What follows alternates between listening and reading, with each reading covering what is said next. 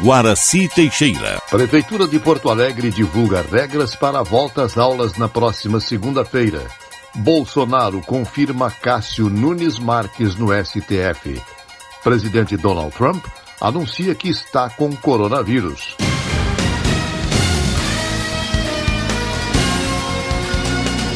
Estação da Notícia. A Prefeitura de Porto Alegre publicou no Diário Oficial as regras de segurança para a volta às aulas na próxima segunda-feira nas escolas. Os responsáveis pela administração das escolas terão que monitorar as medidas de contingência das instituições. As salas de aula só poderão ter 15 alunos com distanciamento de um metro e meio entre as cadeiras escalonamento no pátio, refeitório e biblioteca e as reuniões pedagógicas só poderão ser virtuais.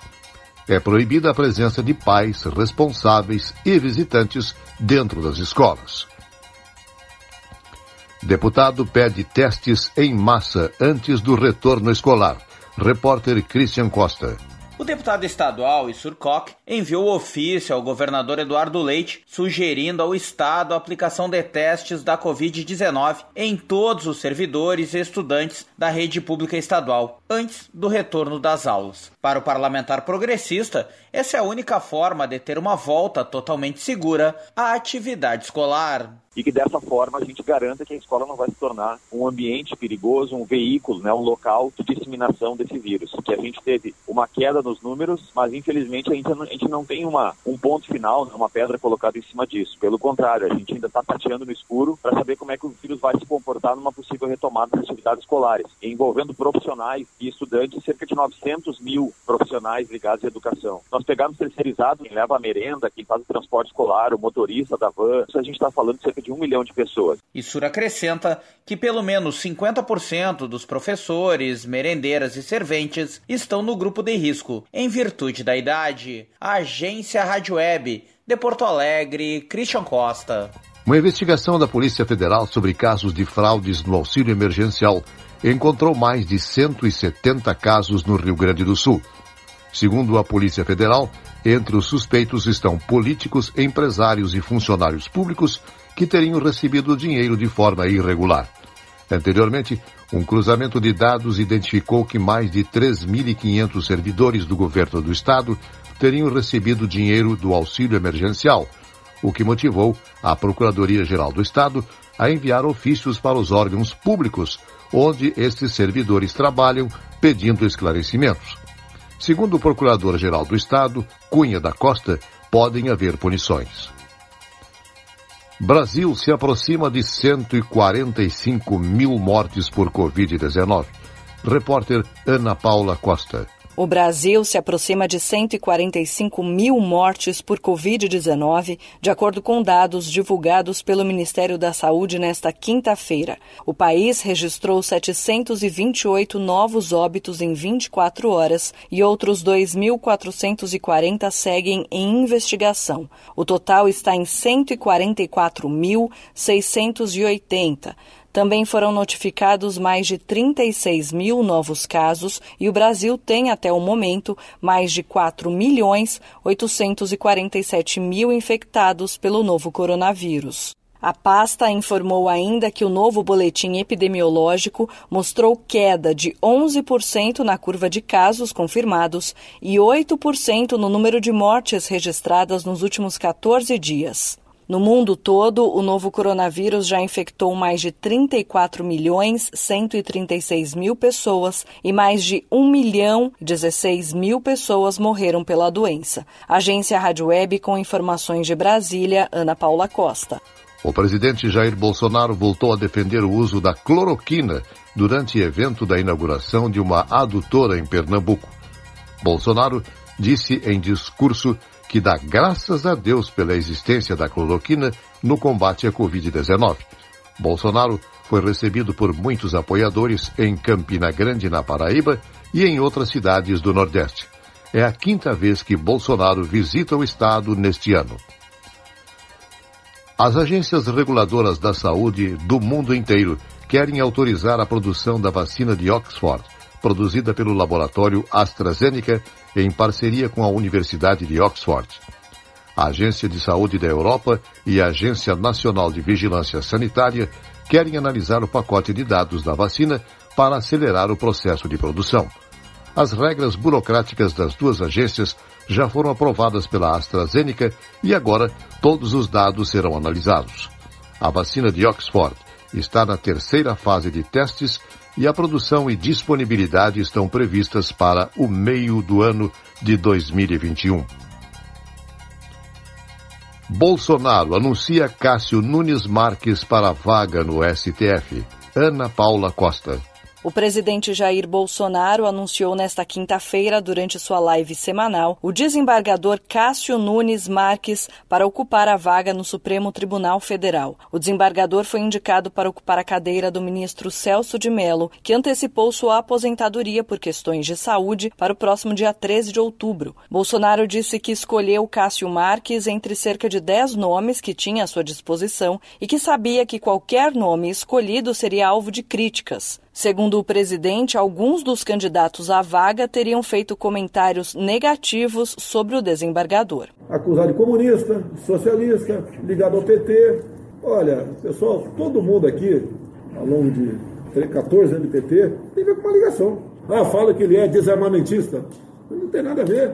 Conversado com ele, conheço ele já há algum tempo, já tomou muita tubaína comigo. A questão de família, ele é católico, é família, Tá? E você tem certeza que vocês vão gostar do trabalho dele no Supremo Tribunal Federal. Bolsonaro também citou um processo polêmico julgado por Marques em 2019, em que ele foi responsável pela decisão que liberou uma licitação do STF que previa a compra de itens de luxo como lagosta. Vão desqualificar o, o desembargador só porque ele deu uma liminar para retornar aí a, o cardápio do Supremo? Se um juiz de instância diz que não pode lagosta, um outro pode dizer que não vale batata frita. Outro, por exemplo, que é vegetariano, não, vamos acabar com carne vermelha no Supremo Tribunal Federal. Isso vai de cada instituição. Eu não vou criticar o Supremo por causa disso. Eu não, se bem que não tem nada demais comer lagosta. Qual é o problema comer lagosta? Quem, quem pode, come. Quem não pode, não come, pô.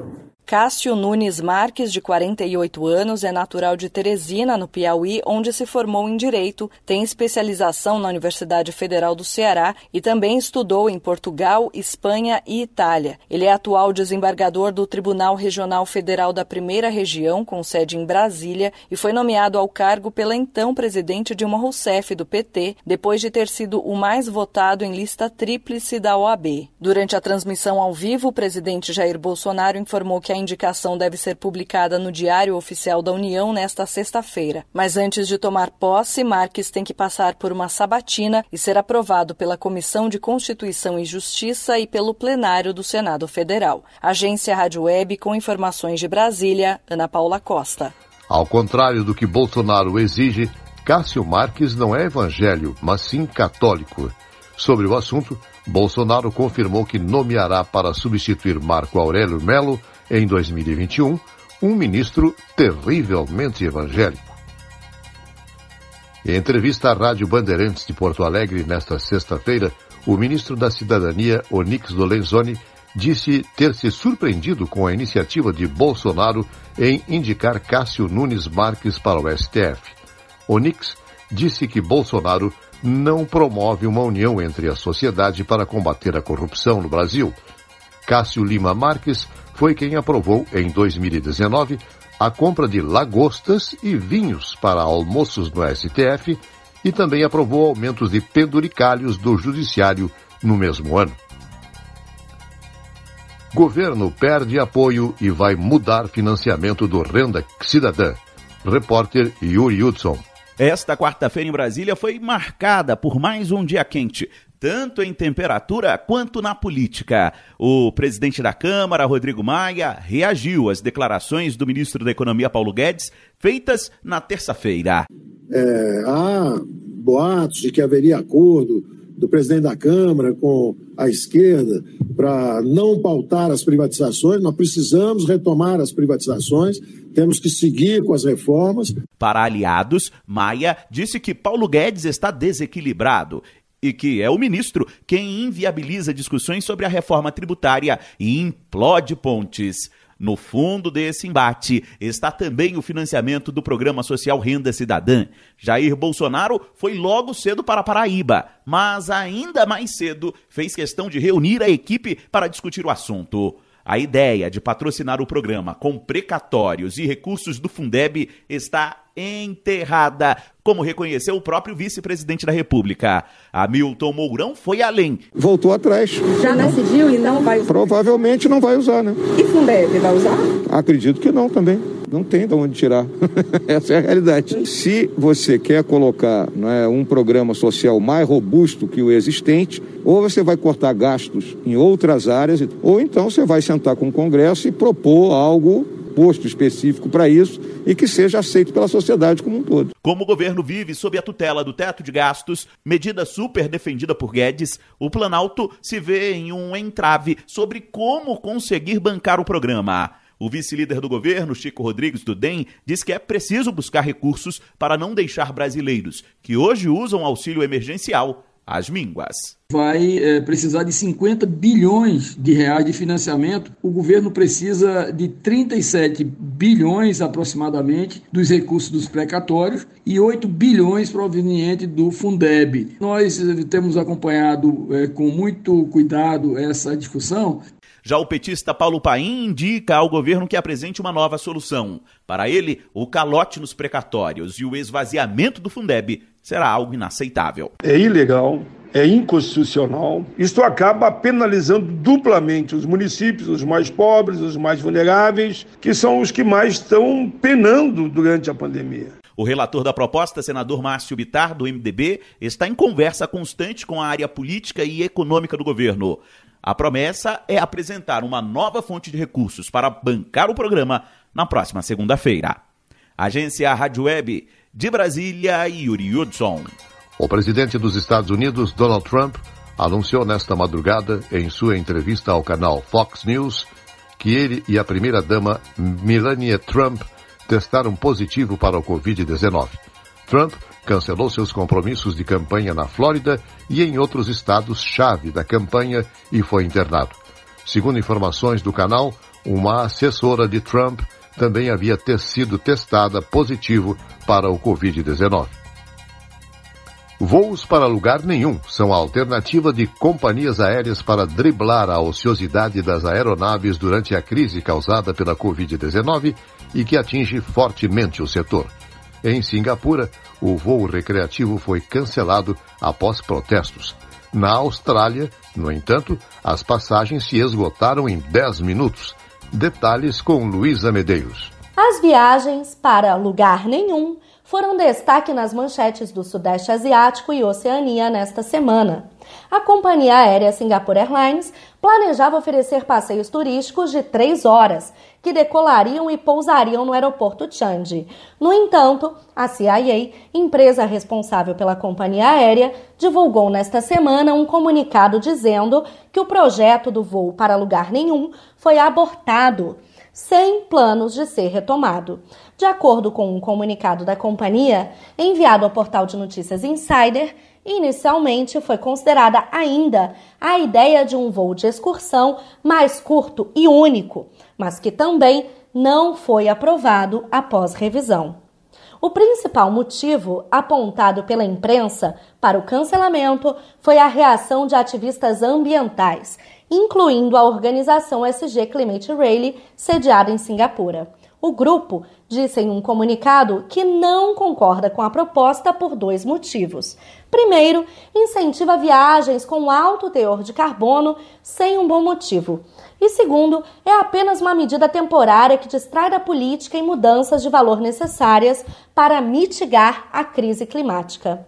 Ainda, de acordo com o grupo, esta seria uma iniciativa sintomática de uma cultura que responsabiliza os consumidores por problemas estruturais profundamente enraizados.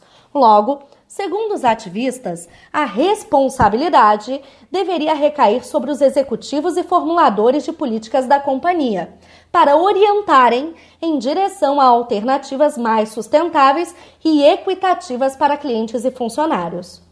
Enquanto isso, na Austrália, um voo semelhante, turístico, para lugar nenhum, com 7 horas de duração, foi oferecido pela Qantas e se esgotou em 10 minutos, de acordo com a companhia aérea.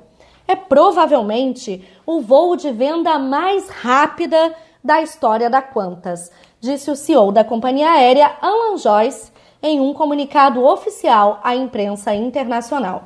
De acordo com o executivo, as pessoas claramente sentem falta das viagens e da experiência de voar.